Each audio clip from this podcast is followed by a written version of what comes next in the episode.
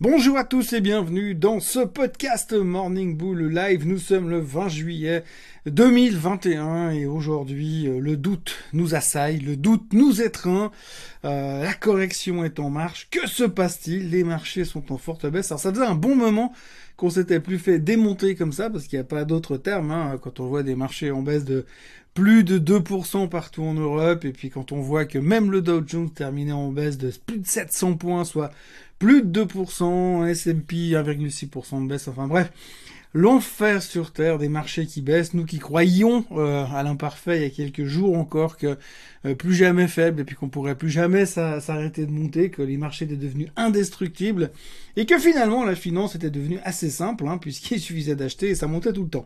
Eh bien non, eh bien non, en fait depuis quelques jours, euh, alors qu'on nous a encore rassuré une fois encore la semaine dernière avec euh, ces théories d'inflation transitoire, cette croissance ni trop ni trop peu, bien au contraire, et puis ce monsieur Powell qui est toujours là pour nous soutenir, on était bien rassurés et puis depuis ben on a eu d'autres d'autres préoccupations, des préoccupations qui se nomment le variant Delta et qui se nomment la stagflation. Oui, ça c'est le nouveau mot à la mode, c'est la stagflation.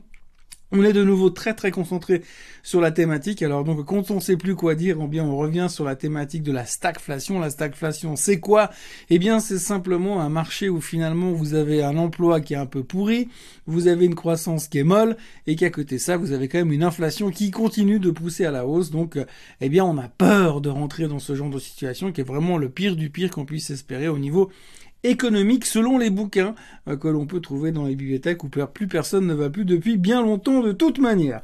Donc du coup, ben voilà, c'est l'off hier après-midi, stagflation, euh, variant Delta, euh, crainte sur les nouveaux, les nouvelles restrictions qui pourraient venir à se mettre en place euh, dans les dans, dans, les différents gouvernements, dans les différents États, plus de voyages, restrictions, couvre-feu, passe sanitaire, j'en passe et des meilleurs.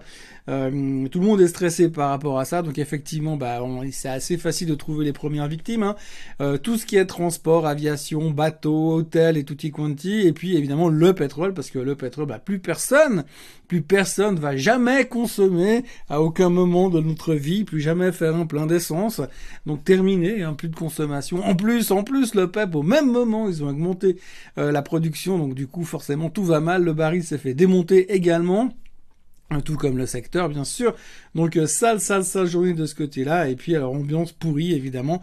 La seule bonne nouvelle qu'on arrive à tirer un peu au milieu de tout ça, eh bien c'est euh, finalement euh, le comment ça s'appelle? Ah, c'est les semi-conducteurs. Les semi-conducteurs qui, bon, n'ont pas terminé en hausse, hein, je vous le conçois, mais je le conçois, mais ont quand même bien renversé la tendance. Hein, quand on, on, a un marché qui est aussi pourri dans l'ensemble du monde et que vous avez finalement un secteur qui finit par terminer en haut, c'est bien, c'est quand même assez important pour être signalé, surtout quand ce secteur est connu pour être un indicateur avancé. Donc rebond sur les semi-conducteurs hier, bonne nouvelle, youpi, tralala, au moins il y a ça qui va. Euh, donc ça c'était euh, le point positif de la journée. Donc maintenant qu'est-ce qu'on fait? Ben Maintenant on regarde les marchés. Hein. On se dit alors rebond, pas rebond, à quel moment ça va redémarrer? Puisque on a quand même été habitué depuis pas mal de temps à euh, acheter sur faiblesse, à revenir acheter dès que ça commençait à baisser. Hein. Souvenez-vous, il y a encore quelques semaines en arrière, une correction de 1,5%, c'était une correction alors que d'habitude on est quand même censé attendre un peu plus d'amplitude dans ce genre de mouvement baissier.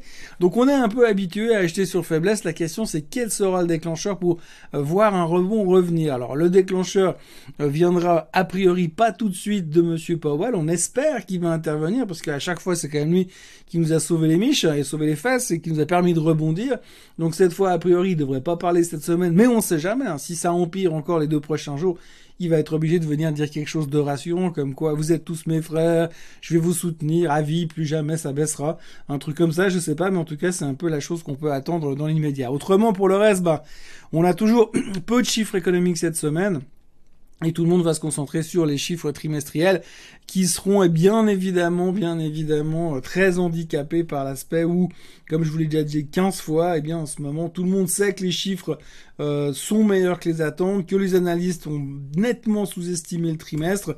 Donc on sait que les chiffres doivent être meilleurs, mais nettement meilleurs si possible, parce que sinon ça ne suffira pas pour enclencher une bonne performance sur, sur le marché en général.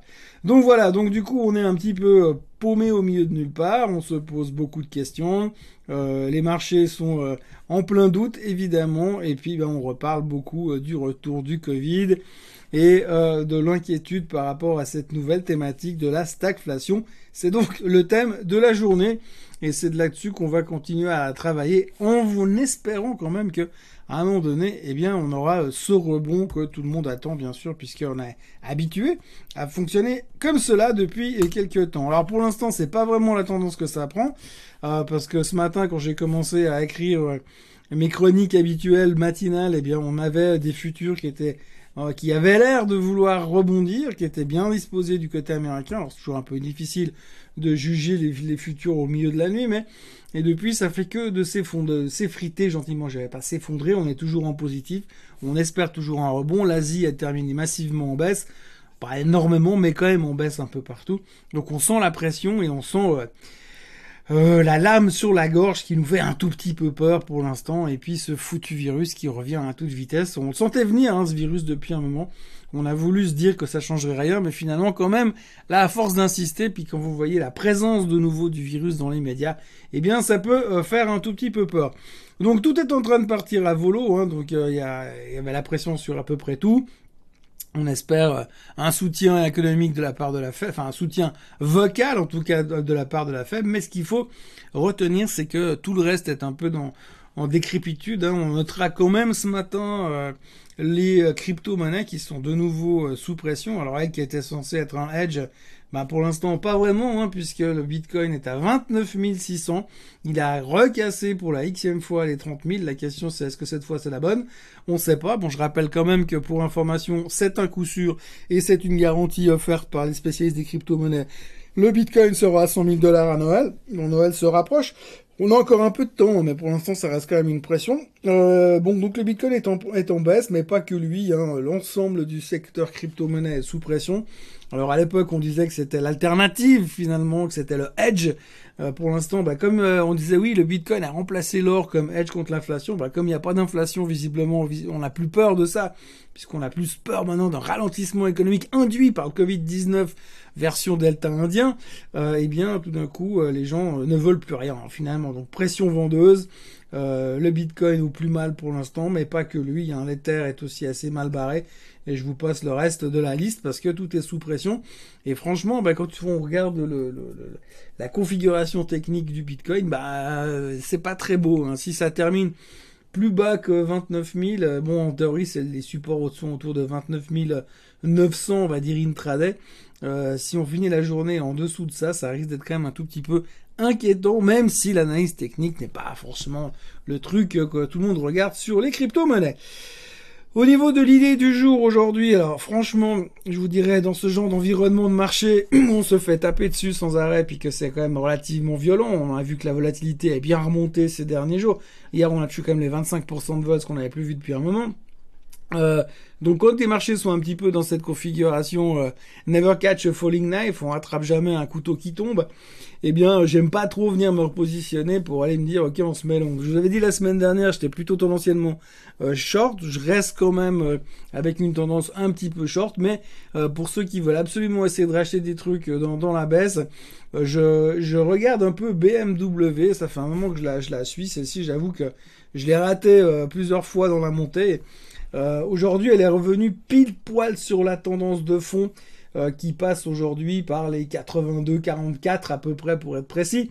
Donc euh, globalement, j'essaierai de me remettre longue BMW à ce niveau-là pour jouer la tendance de base. Hein. BMW est un des plus gros vendeurs de voitures électriques, plus on connaît la qualité de la marque. Bref, je vous fais pas un dessin, mais toute cette hausse été quand même basée sur le retour de l'automobile via d'autres alternatives que le classicisme de moteur. Euh, BMW s'est fait juste un peu massacrer depuis quelques temps. On vient de 97 euros, ça vaut 82.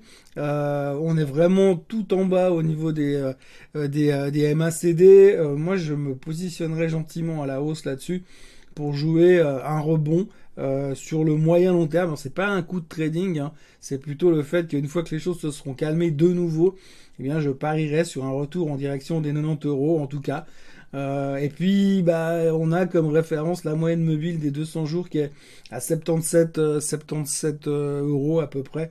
Il faudrait pas qu'on aille en dessous, en tout cas pas s'établir en dessous pour pas trop plus non plus rentrer dans une, un changement de tendance.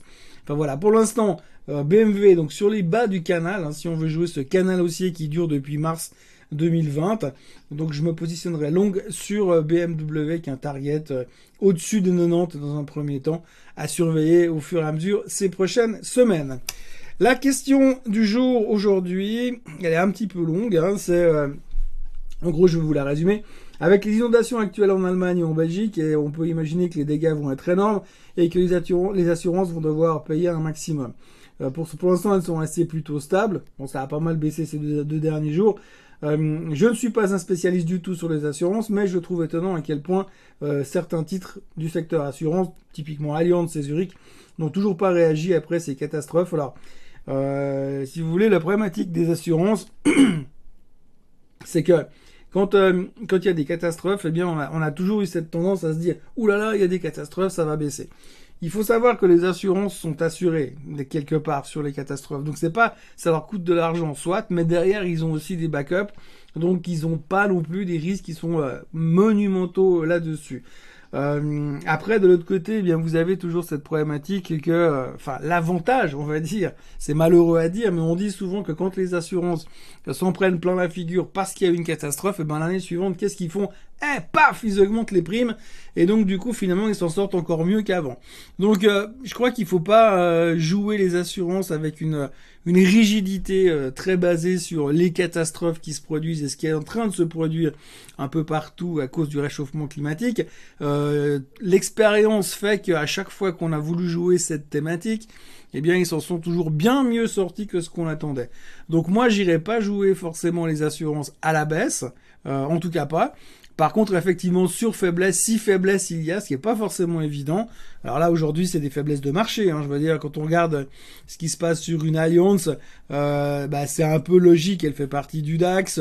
Quand tout d'un coup, ça commence à taper, bah forcément, ça prend pas. Ça fait, ça fait partie du euh, de l'indice. Donc, c'est plus de la gestion indicielle que de la gestion thématique par rapport à, à, la, à la problématique des catastrophes. Moi, je suis plutôt et clairement acheteur sur faiblesse sur les assurances. Euh, ce qu'on sait, c'est que ça finit toujours par remonter. Euh, Allianz, c'est un exemple. Elle vient de 225 euros. Il y a deux semaines en arrière, ça vaut 200 euros. Euh, difficile de dire à quel instant précis il faut rentrer, mais il y a toujours des, des exagérations sur ce secteur-là. Et à la fin, ils s'en sortent toujours. Hein. C'est c'est vraiment un secteur assez particulier et il faut pas le regarder comme étant euh, exactement une image inversée euh, des situations de catastrophe qu'on peut voir. N'oubliez surtout pas ce que j'ai déjà dit tout à l'heure, quand euh, les catastrophes arrivent, les premiers qui montent les primes d'assurance l'année prochaine, eh bien c'est eux qui vont commencer à gagner plus d'argent parce qu'ils vont en encaisser plus déjà et on peut pas non plus imaginer qu'il va y avoir une cyclicité dans ce genre de catastrophe, même si euh, les défenseurs du réchauffement climatique sont convaincus que ça va se produire de plus en plus ces prochaines années. Encore une fois, ils sont assurés, ils sont edgés, ils sont protégés et c'est leur métier. Donc plutôt acheteurs sur faiblesse sur le secteur et des assurances dans leur globalité.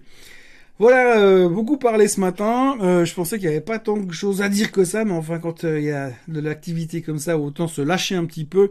Je vous souhaite une excellente journée et je vous retrouve demain pour un nouveau nouvelle overview des marchés. Entre deux, n'oubliez pas qu'aujourd'hui, il y aura quand même pas mal de chiffres de société, peu de chiffres économiques, mais des chiffres de société. Entre autres, on signalera Halliburton, Philip Morris et Manpower, qui sera assez regardé au niveau euh, au niveau de l'emploi justement.